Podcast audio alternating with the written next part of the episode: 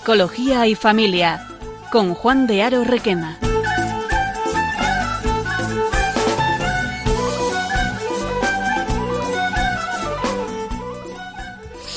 Eh, buenas tardes, eh, os habla Juan de Aro. Em, estamos eh, ya a martes, tercer martes de mes, con lo cual en nuestro programa de Psicología y Familia vamos a dar espacio a nuestra escuela de padres eh, esta tarde para ilustrarnos en el, tema que vamos a tratar, que es sobre inteligencia emocional, o sea, cómo fomentar la inteligencia emocional en la familia, qué podemos hacer los padres para que eh, nuestros hijos desarrollen una sana inteligencia emocional, pues tenemos con nosotros a María Bermejo, ¿Qué tal, María? Hola, buenas tardes, Juan. Eh, bueno, María es compañera de Fatigas, eh, psicóloga, y tenemos la suerte de que ella es experta en emociones, con lo cual eh, nos va a ilustrar eh, muchísimo respecto del, del, tema. Bueno, la verdad es que el tema de inteligencia emocional es algo que todo el mundo hemos escuchado, hemos hablado, y, y una idea vaga al menos eh, tenemos. Pero bueno, ya que tenemos aquí a una experta, pues casi que, que cuéntanos un poco qué es esto de la inteligencia emocional y para qué sirve la familia. Sí, parece que está de moda, Juan, es verdad. Últimamente todo el mundo habla, habla de esto, se editan libros. Pues mira, básicamente la inteligencia emocional es eh, tener la capacidad para reconocer los sentimientos y emociones y cómo nos influyen tanto a uno mismo como a los demás. Eh, o sea, eso sería como la definición, es decir, ser capaz de reconocer tanto en otros, a mí y cómo nos afectan eh, estas emociones. Entonces, esto eh, al final se desarrolla en tres habilidades ¿no? que, que, tenemos que tener en mente los padres para, eh, para poder para intentar fomentar en nuestros hijos estas capacidades, que es identificar, eh, tú eres capaz o tu hijo es capaz de identificar eh, sus emociones.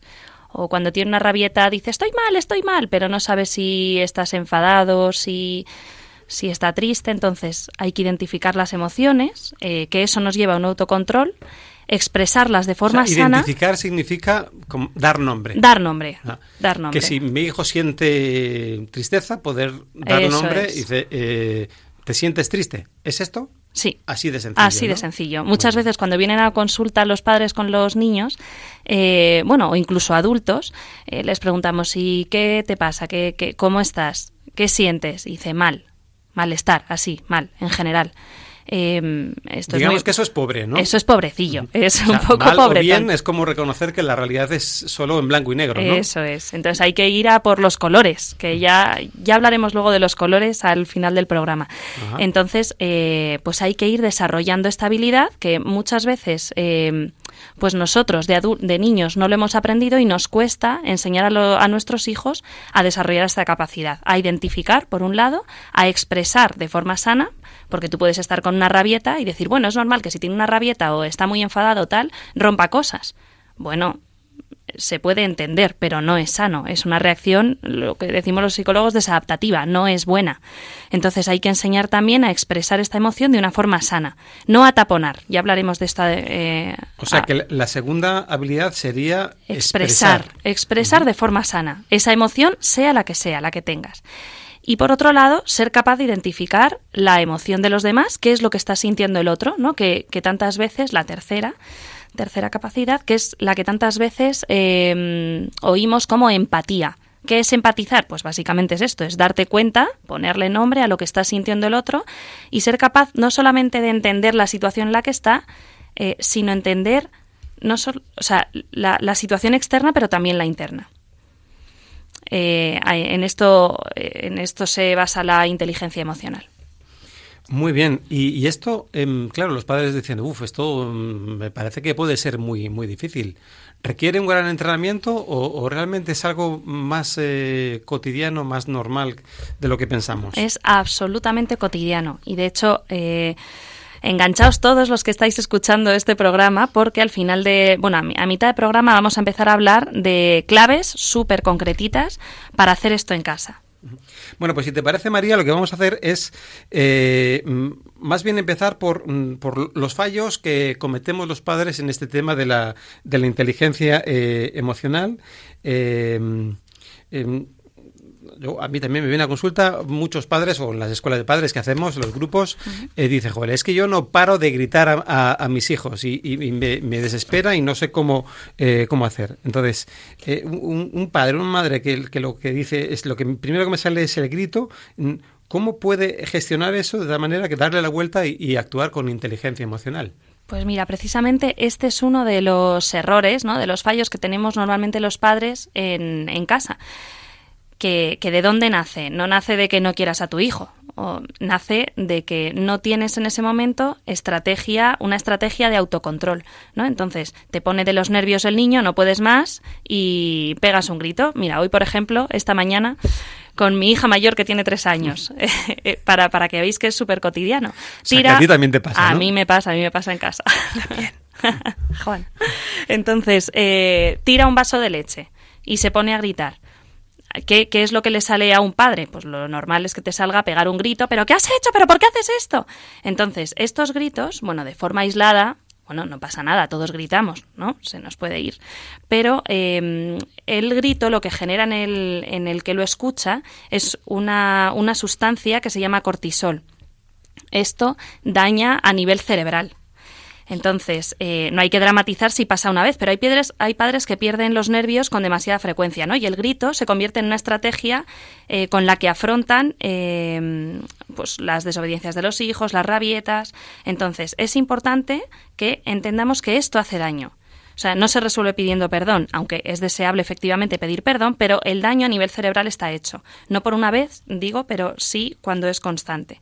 Hace pocos días, por ejemplo, leía un artículo de, en la prensa de Piedad González, una, una psicóloga, que, pues mira, explicaba justo esta secuencia a nivel cerebral genial, con, con mucho detalle, ¿no? Y, y, es efectivamente pues que nosotros con nuestro grito provocamos que se libere cortisol en el cerebro del niño y eh, esto de forma continuada provoca estrés, ¿no? Es como la hormona del estrés, la llaman. Entonces, esto hace que su cerebro, cuando está estresado por este cortisol, no piense con claridad. Entonces se queda embotado, se queda como atontado por eso no razona y no nos obedece. Entonces, ¿qué pasa cuando no nos obedece? Me pongo histérico, el padre más rabia, vuelve a gritar. ¿Qué genera esto? Otra vez más cortisol. Entonces, esto es una secuencia que si se repite, embota al niño y no es capaz de expresar lo que está sintiendo de forma sana. Y nosotros tampoco. Entonces, ¿qué hacemos para tener controlado el cortisol y hacer otra cosa que no sea gritar?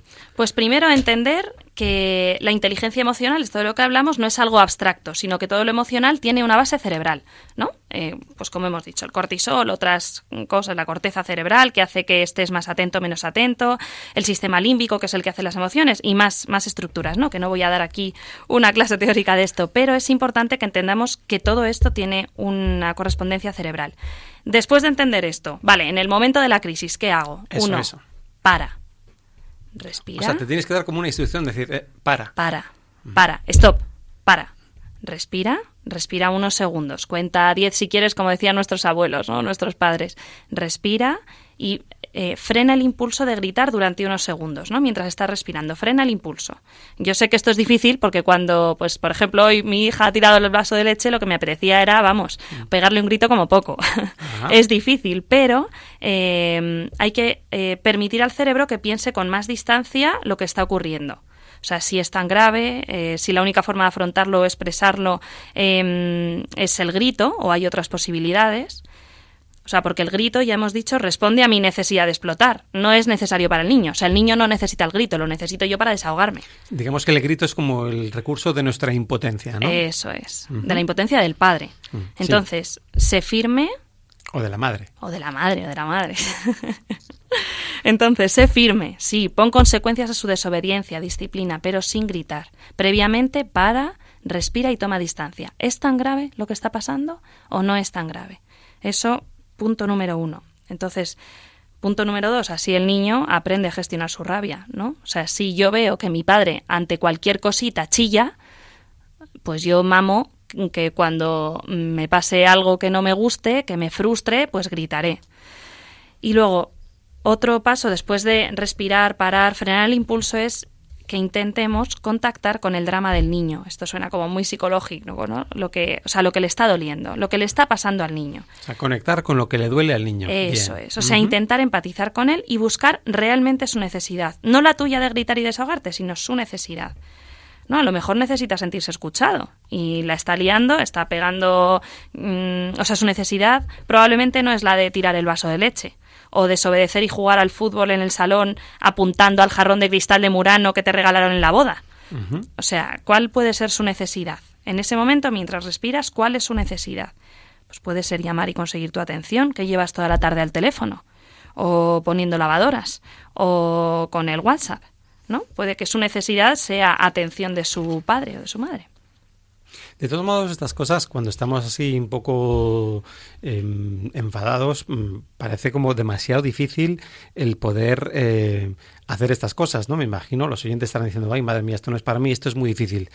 Eh, de todos modos, siempre habrá una segunda oportunidad eh, una vez que nos hemos eh, calmado, ¿no? Claro, esto es una cuestión de práctica. o sea, pues como cualquier habilidad, se, se adquiere practicando. La primera vez gritarás 10 veces al día o 30.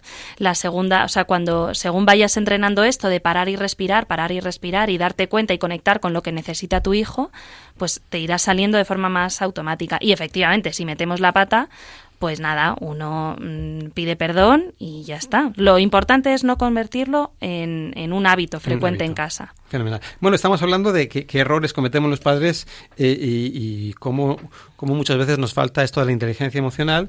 Otro error eh, mm, típico eh, es como taponar algunas emociones. O sea, como que hay emociones que son amables, como la alegría, a todos nos gusta y la podemos expresar, a veces incluso podemos expresar la tristeza eh, o, el miedo, pero la ira, la ira parece que es una, una, emoción como que es negativa y que, habría que censurar. ¿Es cierto esto?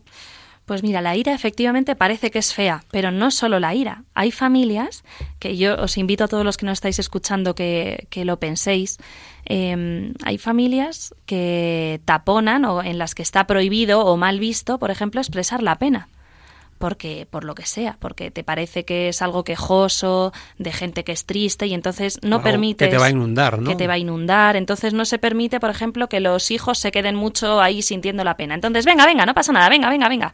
Bueno, frena. A lo mejor, pasa, ¿no? claro, ¿qué pasa si siente pena el niño? No pasa absolutamente nada. Las emociones, todas las emociones tienen una función todas. El miedo, por ejemplo, hay, hay gente que no tolera ver a su hijo eh, con miedos. ¿no? Porque dice, no, no, no, no, hay que superar todo. Bueno, sí, efectivamente, es bueno superar las cosas, pero el miedo, eh, bien visto, eh, nos motiva a actuar para, para evitar algo peligroso.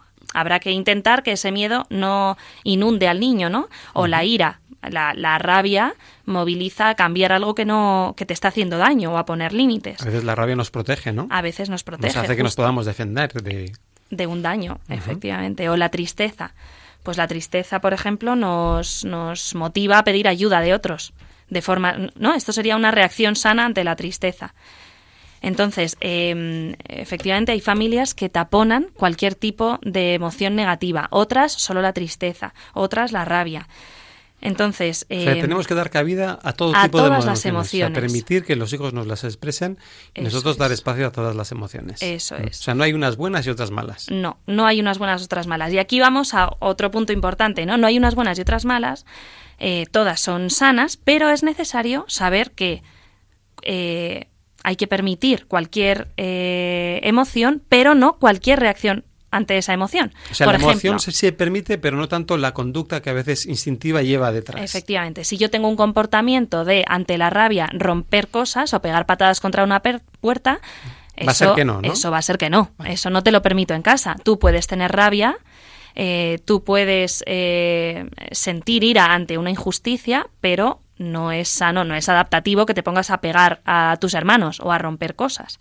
Entonces, ese es un error eh, que a veces cometen los padres, ¿no? El tercer error. El segundo era tapar las emociones, el tercero es permitir cualquier reacción emocional de los niños, ¿no? Ay, pobrecitos, que claro, si tiene rabia, pues chico, no pasa, pues ya está, ya se le pasará. No, ya se le pasará, no. ¿Cuál es la solución a esto? Pues hay que poner límites. Hay que saber eh, o sea, el niño tiene que saber que hay cosas que se permiten en casa y cosas que no se permiten. Y esto es eh, imprescindible para que un niño adquiera autocontrol, que los límites los pongan los padres durante los primeros años de vida. Hay, otra emoción que a mí me llama la atención y que está mucho también en boga, es todo el tema de la frustración, todo lo que tiene que ver con la frustración. ¿Nos puedes decir algo a este respecto, María? Hombre. ¿Cómo gestionar la frustración de, de los hijos? ¿Tiene que ver con la inteligencia emocional? La frustración es otro top en, el tema emocional. Pues eh, enseñar a tolerar la frustración eh, sería como el cuarto punto, ¿no? Así por hacernos una esquemilla. Eh, la, frustración es algo que nos acompaña, eh, no por desgracia, sino gracias a Dios nos acompaña durante toda la vida, porque si no vi viviríamos en una burbuja happy flower que no que no, no, no estaríamos aterrizados ¿no? en la realidad. La, frustración, eh, ¿cómo, se, ¿cómo se enseña a tolerar? la frustración? Pues desde pequeñitos... O sea, el trabajo que hay que hacer es enseñar a los enseñar hijos a, a que tolerar. toleren la frustración. Eso es. O sea, facilitar, por ejemplo, su vida en exceso. Pues es una metedura de pata que hacemos los padres continuamente. Por ejemplo, casos concretos. Eh, un niño que es al que se le olvidan de forma habitual los deberes o se le olvida apuntar los exámenes que tiene en la agenda. Eh, y llega a casa y dice, ah, pues no sé, no sé qué deberes tengo. Error que cometemos los padres y solución que planteamos. Eh, error, coger el grupo de WhatsApp, que el grupo de WhatsApp de los padres de los colegios es Ay. lo peor que nos puede pasar a los padres Ay, por las tardes. Pues coger el grupo de WhatsApp y solucionarle el problemita a nuestro hijo. Ay, pobrecito, que ah, se le ha olvidado la agenda o se le ha olvidado apuntarlo. Bueno, no me cuesta nada escribir a Paquita y a Fulanita y preguntarles qué deberes tienen para mañana. Error. Error, ¿por qué?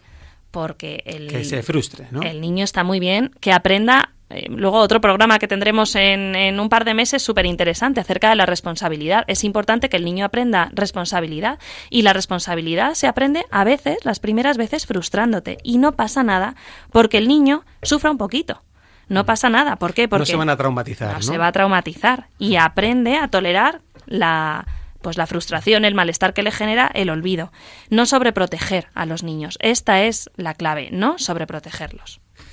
Muy bien, bueno, pues eh, eh, hemos empezado a hablar de inteligencia emocional, hemos hablado de los errores un poco que más frecuentes se cometen los padres y ahora vamos a darnos un espacio para, para disfrutar de una música con los eh, Pretenders.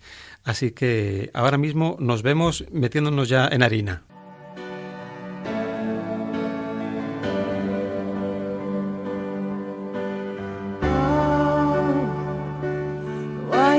Oh. Tears are in your eyes. Come on and come to me now. Don't be ashamed to cry. Let me see you through. Cause I've seen the dark side too.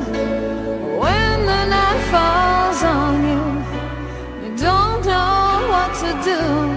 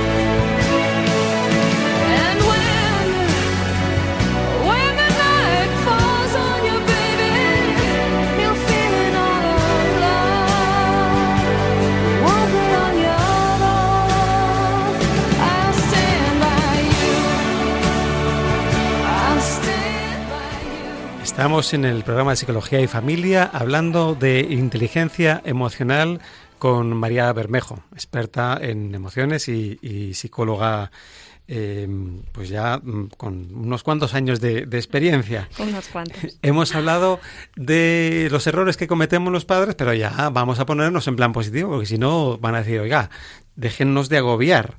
Bueno, pues eh, vamos a dar algunas claves eh, que podemos usar en la vida cotidiana para, para ayudar a, nuestros hijos a que desarrollen esta eh, inteligencia emocional. Lo, primero que me saldría a preguntarte, María, es em, ¿cuál sería un buen momento eh, dentro de lo que es la convivencia familiar para favorecer esta, esta inteligencia emocional? Bueno, Mm, a ver, correcto sería decir que en cualquier momento del día, ¿no? En la tarde, mientras estás haciendo la cena, cualquier momento. Pero es verdad que hay un momento por excelencia que es ideal, es perfecto para, eh, para poder practicar esto de la inteligencia emocional con los hijos, que es la cena. La cena que muchas veces se convierte en una batalla campal. Muchas veces, pero no pasa nada, porque hemos dicho que cualquier emoción es bienvenida mientras la reacción no sea eh, insana, ¿no? No sea mala. Em, entonces, las cenas, ¿por qué? Porque es un momento en el que estamos todos sentados alrededor de una mesa. Bueno, esto es lo ideal. Si nos podemos sentar todos y, bueno, si falta uno porque está trabajando, pues falta o estudiando. Pero mm, las cenas es un momento bueno porque... Em, porque se puede enseñar a escuchar al otro, a esperar a, que, a esperar el turno eh, porque otro está hablando mientras. Es un momento en el que se puede percibir seguridad eh, y es, eh, sería estupendo que nosotros los padres pudiéramos acoger todo lo que digan los hijos, ¿no? Sin críticas, que a veces somos muy resolutivos. Nos sale esta vena de padre protector resolutivo y resolvemos los problemas que tienen y no, lo que tienes que hacer, no, lo que tienes que hacer pues a lo mejor lo que necesita el hijo es que simplemente le escuchas y entiendas lo que está sintiendo y, ya está, y no opines absolutamente sobre todo, ¿no? Esto, incluso para los adolescentes, em, los adolescentes lo que menos necesitan es que tú le estés dando recetitas todo el día de lo que tienes que hacer, porque yo cuando era joven, yo lo que hacía. Entonces, escucha, simplemente escúchale. O sea que la escucha y la inteligencia emocional, digamos que son primas hermanas. Son primitas, totalmente. Entonces, eh, otra clave para, para, hacerlo en casa, eh, esto de la inteligencia emocional, de entrenarlo, uno, serían las cenas, dos, em, favorecer otra, otro término ahí que se nos ha colado en la psicología que hablamos y que se oye mucho, que es la escucha activa. Que es esto de precisamente. ¿Qué es esto de la escucha activa, sí? Pues justamente escuchar, ¿no? Con atención, no oír de fondo el, ay, me está contando un problema, sino escuchar, ¿no? Mirando, atendiendo, intentar conectar con lo que está sintiendo em, y sin necesidad de eh, dar recetitas, simplemente acogiendo lo que este niño o este chaval está sintiendo. Entonces, eh, ¿cómo se puede favorecer esta escucha activa? Eh, pues por ejemplo, si yo le escucho, miro cuando me habla y no le estoy diciendo, ahora no, que estoy cambiando el pañal a tu hermano, ahora no, que pongo una lavadora. Si yo me paro un segundo, un segundo, le miro mientras me dice lo que sea, que puede ser una nimiedad, puede ser una cosa que nos parezca una chorradilla a los padres, pero para el niño puede ser importante. Eh, pues así favorecemos no solamente en nosotros la habilidad de la escucha activa, sino en el niño, porque entenderá que hay que eh, hacer esto con los otros también, ¿no? Enseñarle em, a escuchar, a mirar, a atender a otra persona mientras habla, a guardar silencio mientras el otro habla. Eh, si tu hermano está hablando, por ejemplo, en la mesa, en la cena, pues es estupendo que tú aprendas a controlar y esperar tu turno para hablar. Y esto además es guay porque eh, aumenta la tolerancia a la frustración, esto de lo que hemos hablado justo antes de la canción. Porque vivimos en, en, una sociedad, Juan, que seguro que, que, tú también lo ves, ¿no? Lo vemos en consulta, de la inmediatez. O sea, yo lo que quiero, lo quiero ya. Y lo tengo ya, en el móvil, con un clic. Sin anuncios en las series de, televisión, por ejemplo. Ahora ya vemos series en Internet, no nos chupamos los anuncios que nosotros veíamos, por ejemplo, de pequeños. No, no tenemos necesidad de esperar hoy en día para obtener lo que queremos. Entonces, el día que de repente tenemos que esperar algo, pues nos frustramos, ¿no? Nos entra ahí una mala uva, una ah, como una activación que no sabemos controlar. Entonces, enseñar a tu hijo, por ejemplo, a escuchar y a esperar su turno, corta con esto de con esto de la sociedad de la inmediatez, del ya ahora, es espera, espera y tolera esa frustración de ímpetu que te sale de dentro. Estoy pensando que a lo mejor hasta sería útil eh, que la familia quedara a, a escuchar eh, música. Justo, eso es, eso es. Lo había, lo, lo, lo teníamos como una de las claves del final. Te Ajá. adelantas a, a los acontecimientos, Juan. ¿Cómo se nota que sabes? Yo, yo he vivido en una familia muy musical, así que sí, sí, la, la música me apasiona. Eh, estas cosas podrían decir, bueno, que a lo mejor pueden funcionar para, para hijos que son pequeños, eh, que, en infantil, en educación primaria, pero eh, ¿hay alguna peculiaridad para favorecer la, la inteligencia emocional con los hijos adolescentes? Pues mira, eh, a esta pregunta seguro que hay un montón de gente que eh, ha abierto la antena y, y está escuchando con atención porque la adolescencia nos trae fritos eh, pues a los padres y también a, a, pues a los profesionales que tratamos con ellos, ¿no? Muchas veces los profesores o los psicólogos, cualquier tipo de, de profesional que esté atendiendo a un adolescente. ¿Por qué? ¿Qué, qué peculiaridad tiene eh, un adolescente? Pues que rechaza, así de base, rechaza todo lo que le diga un adulto. Entonces, eh, bueno, a lo mejor no todo, ¿no? Pero la inmensa mayoría y en muchos momentos del día. Entonces, una, una clave útil para, para tratar, para fomentar esta inteligencia emocional en la adolescencia es favorecer el tener momentos de soledad con tu hijo. Pues eh, dices, no, bueno, sí, los sábados es eh, el momento en el que estamos con ellos. No, con ellos no. Con él, solito, sin sus hermanos delante. Si tienes varios adolescentes, pues bueno, varios hijos adolescentes, pues... Que cada pues, uno tenga su momento, Lo ¿no? sentimos, la has pringado durante unos años y te toca eh, dedicarle un ratito a cada uno de ellos, ¿no? Pero llévatelo a tomar Y- una Coca-Cola. ¿Y eso le, le- le apetece a un adolescente realmente?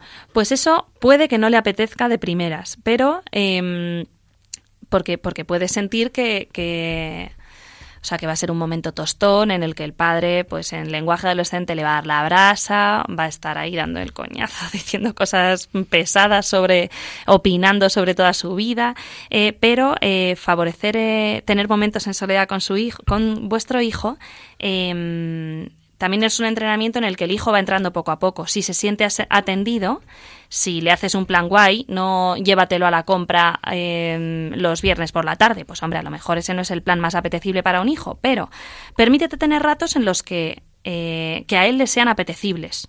¿No? Si son resistentes a salir contigo, pues plan, plantea un plan eh, molón, apetecible para ellos, atrayente. Eh, compra unas entradas de teatro mm, de una comedia curiosa, algo que les haga reír, o una tarde de chicas. Venga, ma- mamá e hija mayor, pues tarde de chicas.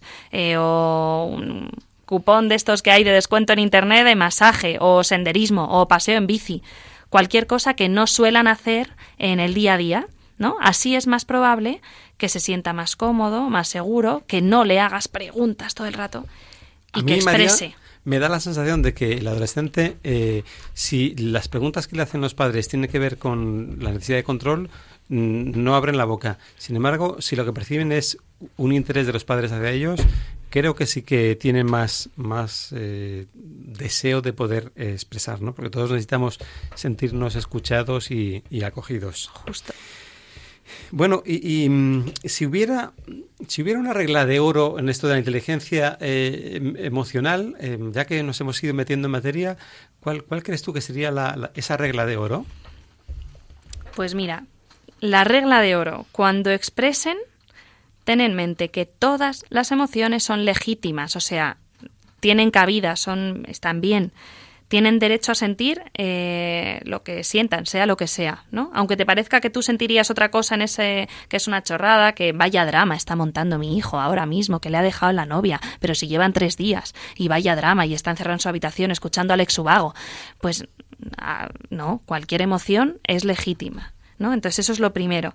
Y segundo, si tienes que guiarle sobre algo, que no sea sobre lo que siente, sino sobre cómo lo expresa, ¿no? Enséñalo a expresarlo de una forma, eh, de una forma sana, ¿no? Si siente rabia, no le censures, enséñale a, a, a expresarlo sin hacer daño a otros, a pedir ayuda, a, por ejemplo, a otra clave importante, a jugar o a correr, a hacer actividad física en la calle.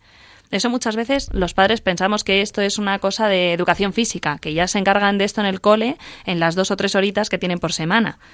pero no, esto es una, una responsabilidad de los padres el, el favorecer que nuestro hijo corra al aire libre, ¿no? Que libere ansiedad, que mm, eso también es inteligencia emocional, ¿no? Si un niño está súper ansioso porque no ha salido a correr en todo el día, pues en casa la va a liar, efectivamente. Entonces, eh, el estrés no es ninguna, ninguna chorrada, ¿no? Por todo lo que hemos hablado de, de antes, de ce- cerebralmente cómo, cómo afecta. Em, entonces es importante que jueguen, que pasen tiempos en la calle, así son menos vulnerables a este tipo de emociones. Ah, Hablas de la palabra vulnerabilidad, porque y, y me parece que es, que es importante mm, rescatarla. Eh, mm, nosotros mismos, los adultos, nos- muchas veces nos sentimos vulnerables, tenemos una sensación de, de fragilidad. eh, y cómo hacer, eh, entiendo que es, que es positivo que nuestros hijos nos puedan mostrar su, su vulnera- vulnerabilidad, que me trapo. Eh, ¿Cómo, cómo, ¿Cómo podemos ayudar a nuestros hijos a que, a que esa vulnerabilidad que sienten la, la expresen? Pues mira, mm, primeramente, eh, sabiendo que nosotros también somos vulnerables. Yo no sé tú, Juan, pero yo desde luego soy vulnerable. Seré psicóloga, Lo confieso. Seré todo lo que sea, pero soy vulnerable. Y ante determinadas situaciones, pues me hundo, me da tristeza o me da rabia o pierdo los papeles. Entonces, esto que me pasa a mí, entiendo que le pasa, espero a todos los oyentes o casi todos, ¿no? Los que nos los que nos estén oyendo ahora mismo. Entonces, entender esta vulnerabilidad, eh, esta fragilidad, este cometer errores como algo que nos ocurre a nosotros, eh, y expresarlo, por ejemplo, en estos momentos de cena o cuando damos un paseo, expresar con naturalidad, con normalidad, que nosotros también cometemos errores, eh, es algo que los niños aprenden y maman y normalizan. Entonces, no, no sienten tan dramático cuando ellos cometen un error. Lo que pasa es que mm, pueden pensar algunos padres y madres que si mm, expresan así de corrido la, la vulnerabilidad eh, o la fragilidad o sus propios errores, pueden generar inseguridad en los hijos. ¿Es esto cierto?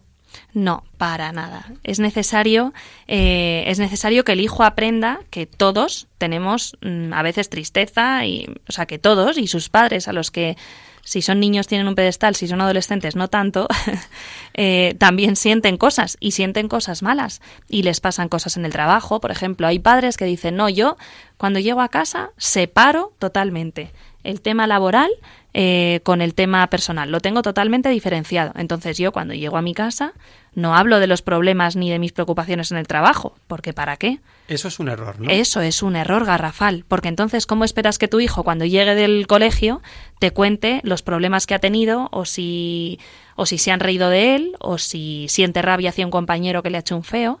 Si tú no expresas que eso te pasa a ti, también en el trabajo o en casa o con una vecina o lo que sea, pues el niño no lo va a aprender. Así que es estupendo que nosotros aprendamos a normalizar, a desdramatizar esta vulnerabilidad en nosotros mismos. Claro, porque no es lo mismo que yo mm, llegue irritado y cansado del trabajo y me ponga a dar gritos, eso es una cosa, y otra cosa distinta es que exprese, comunique a mi familia pues la preocupación que tengo en el trabajo o lo que me inquieta, ¿no? Son dos cosas Son dos totalmente cosas totalmente distintas. Y esta es la En- diferencia. En la primera, ¿no? Me, me- me protejo de mi vulnerabilidad, Sí, expresando la irritación. En la segunda, de alguna manera, me permito expresarlo y permito que, que alguien de la familia me, me apoye, me ayude. Es interesante esto, la Justo, inteligencia emocional. justo, Me- Me justo. está gustando, ¿eh? Me está gustando. Uno coge el gusanillo de esto. No, y es verdad que además eh, hay situaciones en las que eh, si a mí no me gusta que mi hijo o expresar o que mi hijo sienta pena o sí o decepción o tristeza, si a mí me han hecho una injusticia en el trabajo o me he sentido humillado o algo similar que me genere malestar, eh, si cuando esto ocurre yo, como no me gusta verlo en los demás, no lo expreso, hace que yo también esté más irascible. Entonces, al final, la tristeza en casa se puede convertir en rabia, Ajá. que no es la emoción real. O sea que me, me, me- lleva a pensar que muchas veces, porque los padres nos preguntan, "Mm, oye, es que mi hijo no dice nada, no comunica, no expresa. eh, claro, la, la pregunta que habría que hacer, ¿y tú como padre, tú como madre, realmente expresas lo que te pasa? ¿Eh? Sería, la- bueno, es una cuestión para, para reflexionar. ¿no? Justo, por lo menos lo básico. Por lo menos darle algunas pinceladas a tu hijo. Si no quieres entrar en profundidad y no, le vas a inundar con que tu cuñada eh, te ha hecho no sé qué, que es su tía y vas a hablar mal y no entrar en este círculo, pero por lo menos eh, decir, pues a mí hoy me ha pasado una cosa, que pues por ejemplo he tenido una injusticia en el trabajo, me ha pasado no sé qué, y ante esto yo estoy triste y o estoy preocupado, con normalidad.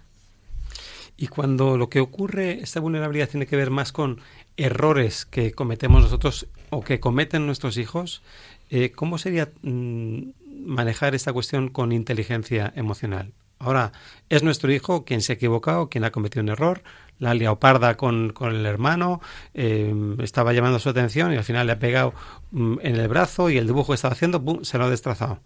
Eh, eso es un, es un error. Pero ¿cómo, ¿cómo lo podemos manejar eso con, con inteligencia emocional? Eh, la persona inteligente emocionalmente no es ñoña ni es blandita, ¿no? No es decir, va, yo lo permito todo porque, claro, pobrecito, lo que ha sentido. No, ¿cómo lo gestionas? Eh, o sea, primero frenas la situación de, injusticia o de lo que el error, ¿no? Intentas em, que termine. Si ya ha pasado, haces lo que puedas. Haces lo que puedas. Cada uno que sobreviva. según el follón que esté. Entonces, em, luego es importante. ¿Cómo se nota que tenemos hijos los dos? Eh? ¿Cómo se nota? ¿Cómo se nota? Esto curte. Eh, es importante que, que, em, que pongamos límites y que aprendan los hijos eh, que hay consecuencias de todo lo que hacen, de lo bueno y de lo malo. Ante las cosas buenas que hacen hay consecuencias. La gente se alegra, la gente es feliz, tú eres feliz, sientes, eh, pues eso, alegría por haber eh, hecho algo bueno, consecuencias positivas, bien. ¿Y ante lo malo?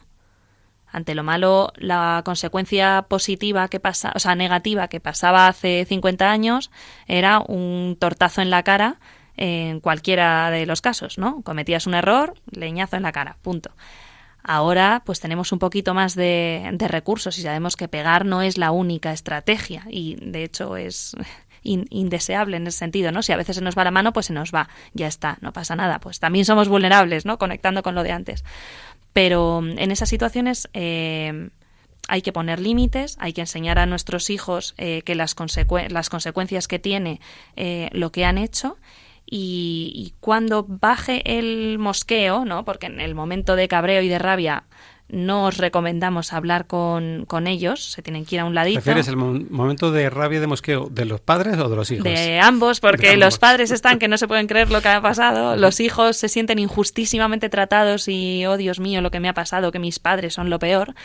En ese momento es momento de enfriar, ¿no? De meterla en la habitación, tranquilízate, tal, cada uno a su historia. Y cuando ya se ha enfriado el asunto, mientras tanto tú aprovechas y paras, respiras y todo esto que hemos hablado al principio del programa, eh, conectas con su necesidad y luego hablas con él.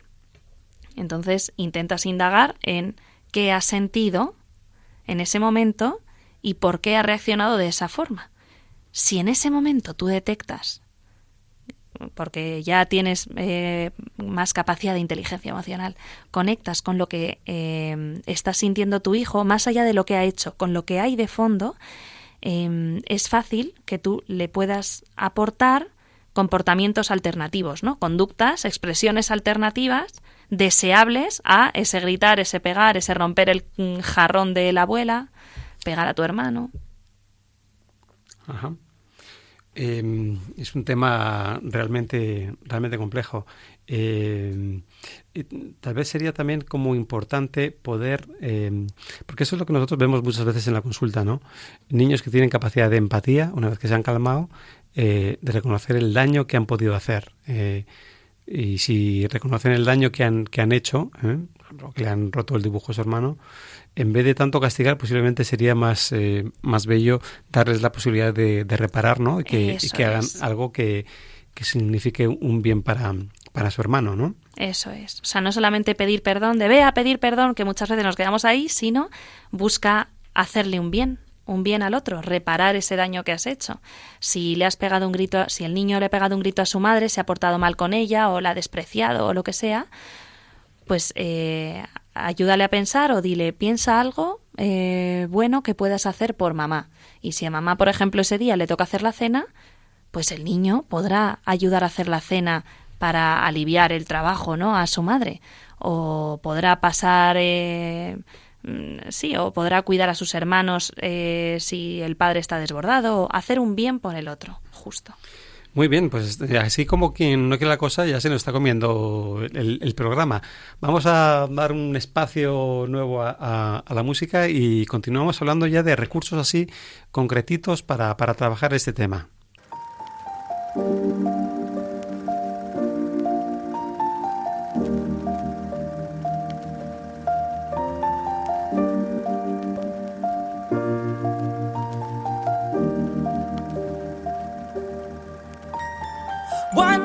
Once I was seven years old, my mama told me, Go make yourself some friends or you'll be lonely. Once I was seven years old.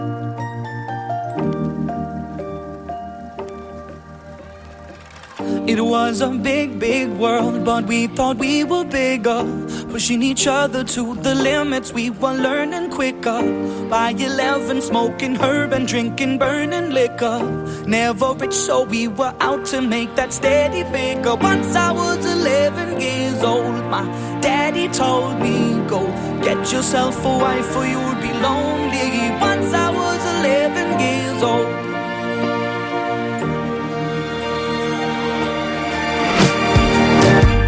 Always had that dream like my daddy before me. So I started writing songs, I started writing stories. Something about that glory just always seemed to bore me.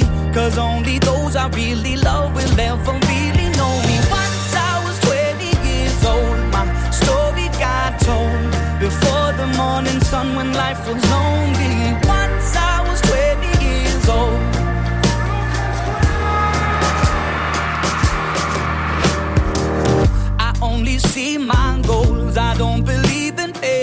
Cause I know the smallest voices, they can make it major. I got my boys with me, at least those in favor. And if we don't meet before I leave, I hope I'll see you later. Once I was 20 years old,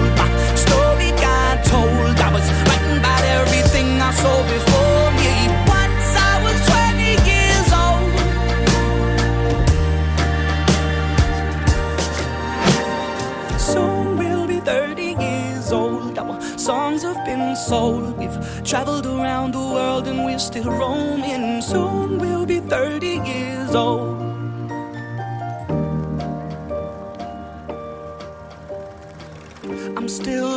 About life. My woman brought children for me, so I can sing them all my songs and I can tell them stories. Most of my boys are with me, some are still out seeking glory, and some I had to leave behind. My brother, I'm still sorry. Soon I'll be 60 years old. My daddy got 61. Remember life, and then your life becomes a better one. I made a man so happy when I wrote a letter once. I hope my children come and visit once or twice a month. Soon I'll be 60 years old. Will I think the world is cold? Ah, or will I have a lot of children who can warm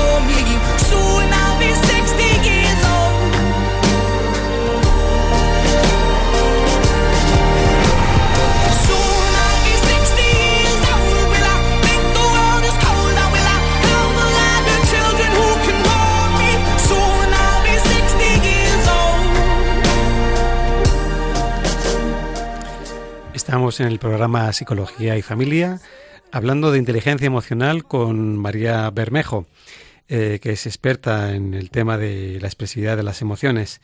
Y estamos ya en nuestra última parte del programa y queremos pues que nos cuente eh, algunos pues recursos, materiales que pueden ser útiles para trabajar la inteligencia emocional eh, en casa. María, ¿podrías comentarnos así algún librito que, que pueda ser útil para, para los padres? Pues libritos interesantes acerca de, de, las emociones hay muchísimos, muchísimos. En cualquier editorial a la que os acerquéis, la verdad que en los últimos cinco años están, están surgiendo decenas y decenas de libros. Eh, pero yo, por ejemplo, utilizo mucho, eh, tanto en casa como luego en, terapia, ¿no? con los niños eh, que vienen a consulta, uno que, que, se llama El monstruo de colores.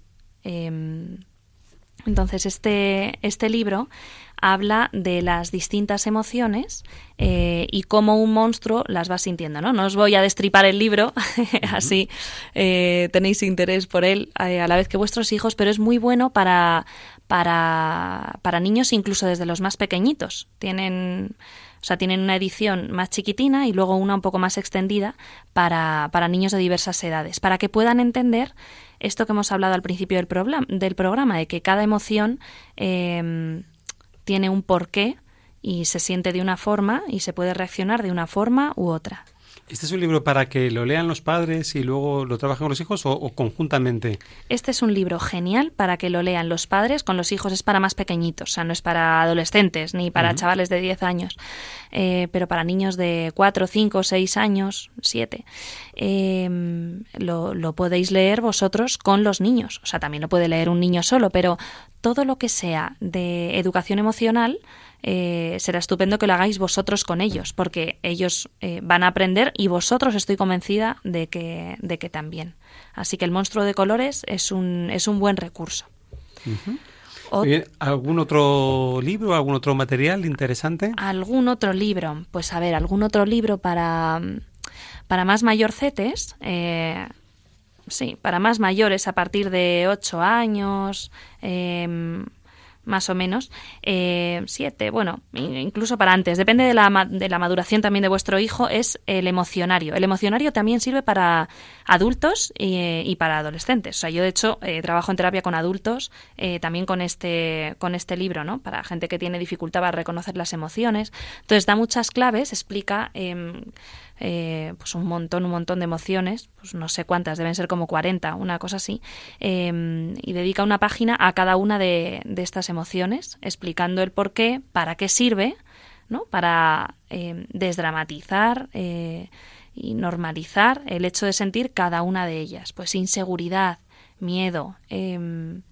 eh, frustración, dolor, pena, alegría, ilusión, sorpresa, negativas y positivas.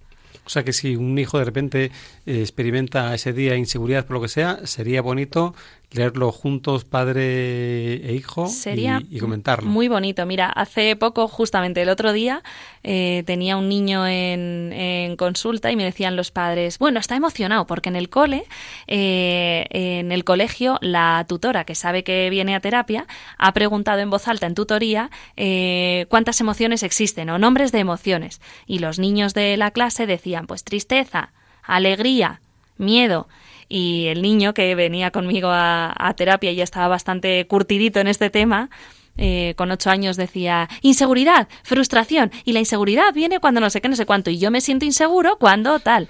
O sea que es que es muy tierno, ¿no? Ver también cómo el niño eh, va aprendiendo y no solo eso, sino aprende para sí mismo y aprende eh, también a identificar a los otros, ¿no? O sea, hay niños que, que gracias a aprender esto, sea en terapia o sea con vosotros, no hace falta ir a terapia para saber estas cosas. A terapia hay que ir cuando esto, eh, las emociones, eh, empiezan a ser un problema eh, en la vida cotidiana del niño, afectan a su vida cotidiana o a la de la familia pero podéis ir currando vosotros en este, en este aspecto. O sea, es interesante lo que dices, ¿no? Que tiene que ver con lo, las tres habilidades que decías al principio.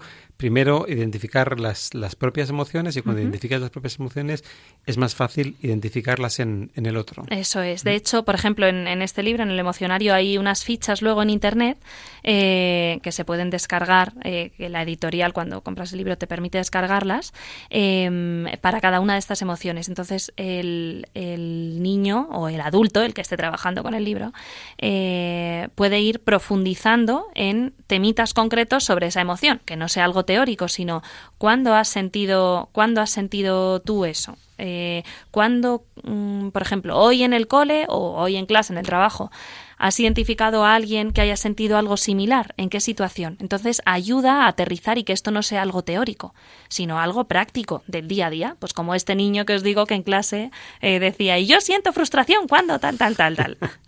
eh, y, y, hoy que vivimos en el mundo absolutamente de la imagen, eh, ¿hay, mm, ¿hay, algún vídeo o, o, es útil el, el poder ver vídeos con, con, los hijos para trabajar estas cosas? Hmm, hay muchísimos recursos también eh, en Internet, eh, principalmente de, de vídeos y cortos.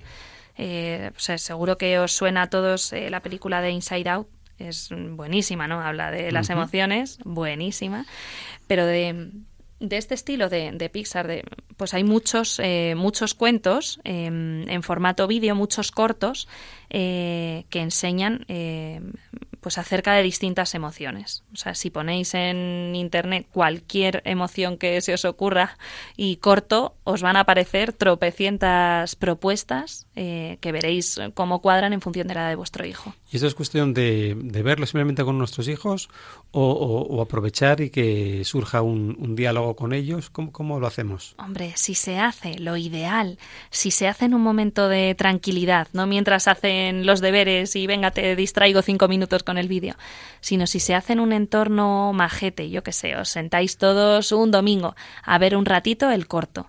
Y luego, pues se habla acerca de la película, o se habla eh, de si vosotros habéis sentido o habéis visto a alguien que haya sentido eso. Pues hombre, muchísimo más enriquecedor, claro. Muy bien, ¿qué más, qué más nos, nos contarías? ¿Qué, qué otros recursos eh, eh, hay, María? ¿Qué otros recursos? Pues a ver, eh, por ejemplo, hay uno muy, muy utilizado y que ahora se ha puesto así bastante de moda en, en páginas, en blogs, en eh, páginas de educación emocional, que se llama el tarro de la calma. ¿Qué es el tarro de la calma? Eh, es un recurso que sirve para que los niños aprendan a gestionar eh, la rabia y que aprendan que, que la rabia es algo que ocurre, eh, y, se serena. Eh, consiste en que es un, tarrito en el que hay como un gel medio líquido, así poco denso, en el que hay purpurina y eh, se agita el bote cuando el niño está con mucha, pues con rabieta, es para niños más pequeños, o sea, pequeñillos, hombre, con un adolescente no vas a hacer esto, pero es muy útil porque se agita el tarro mientras, mientras el niño está con la rabieta o con el malestar y se le explica eh, que la velocidad que tiene la purpurina, la purpurina va a toda máquina por dentro del tarro sin ningún tipo de control, va al desgaire, ¿no? Eh, poco a poco, si vas, por ejemplo, respirando y le enseñas una técnica de relajación, de respiración, la purpurina, igual que tú, poco a poco va perdiendo velocidad, ¿no? Va perdiendo potencia, o sea, la rabia o, o la emoción negativa que sea, eh, no es eh, una emoción para siempre. Que hay niños que piensan que las emociones les van a durar, o sea, no se plantean que tengan un inicio y un fin, ¿no? Entonces esto sirve para enseñarles que esto está delimitado en el tiempo y que igual que la purpurina, pues llega un momento en el que se va calmando y llega al fondo, ¿no? Y se queda como un pozo y relaja mucho al niño ir viendo cómo la purpurina pierde velocidad y va eh, cayendo al fondo. El tarro de la calma es muy útil. Ajá. Me, me, hablabas antes de entrar en la antena de, de otra cuestión, esto del de globo de la ira. ¿Qué es esto del sí, globo sí, de la sí. ira? este es un recurso que utilizamos los psicólogos día sí, día también con los niños que nos vienen con problemas de conducta. Eh, pues eh, es tan sencillo como explicarle al niño que eh, le pones un globo delante y le explicas que eh, un globo cuando se hincha, se hincha, se hincha, se hincha y si le haces un nudo y el aire no sale y lo has seguido hinchando, hinchando, hinchando, llega un momento en el que explota. ¿Y qué pasa cuando el globo explota? Pues que hace ruido, ¿no? Como el niño cuando grita, que hace daño a otros, porque explota y salen trocitos eh, y te dan en la cara, igual que cuando tú haces daño con un ataque de rabia, por ejemplo, eh, hace ruido y se rompe. ¿no? Igual que tú después te sientes mal, puede que te arrepientas, ¿no? De lo que, de las consecuencias de tu ataque de rabia, tal. Entonces, eh, pues es eh, un es un recurso para enseñar a los hijos eh, que ellos funcionan como un globo, ¿no? Que se hinchan y pueden explotar, o bien pueden hacer un plan B, que es en, el que vosotros ahí vais a entrar a, a enseñarles. ¿Y cuál es este plan B? Deshincharse. O sea, poco a poco, cada vez que se hinchen un poquito, en vez de esperar a estar inflados, inflados, inflados y ¡pum! explotar, eh, pues que es bueno que vayan deshinchándose. ¿Cómo? Expresando, ¿no? Lo que les genera malestar, lo que les da rabia, lo que consideran injusto, lo que les genera tristeza, eh, o sea, preocupación, ¿no? Eh, una, pues expresar, por ejemplo, es una forma de deshinchar. Jugar en la calle, ir a correr, hacer deporte, es otra forma de deshinchar. Entonces ahí pues todas las estrategias que se os vayan que se os vayan ocurriendo y podéis hacer análogas a- al globo cuando se hincha y explota. Pues qué interesante, María. Entre globos y tarros se nos ha pasado el programa eh, volando. Eh, muchas gracias por tu presencia hoy con, con nosotros.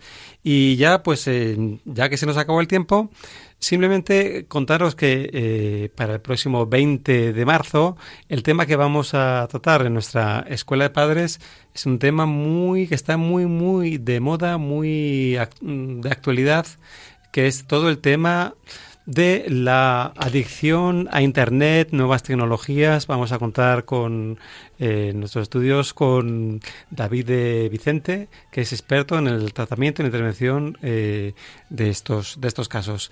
Muchas gracias, María, y, y hasta la próxima. Muy bien, hasta luego, Juan.